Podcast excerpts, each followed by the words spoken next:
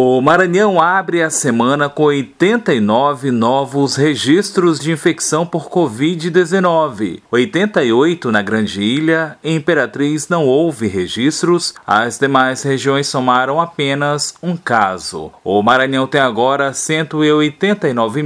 189.590 casos confirmados de pessoas que testaram positivo para o novo coronavírus. Em relação às mortes, não houve registros nas últimas 24 horas, apenas notificações, 7 no total. 4.178 pessoas já morreram no estado por conta da Covid-19. Casos ativos, 2.376, desse total 2.116 seguem em isolamento domiciliar, 161 em enfermarias e 99 em UTIs. 183 mil já se recuperaram da doença no estado. Da Rádio Universidade FM do Maranhão, em São Luís, Borges Júnior.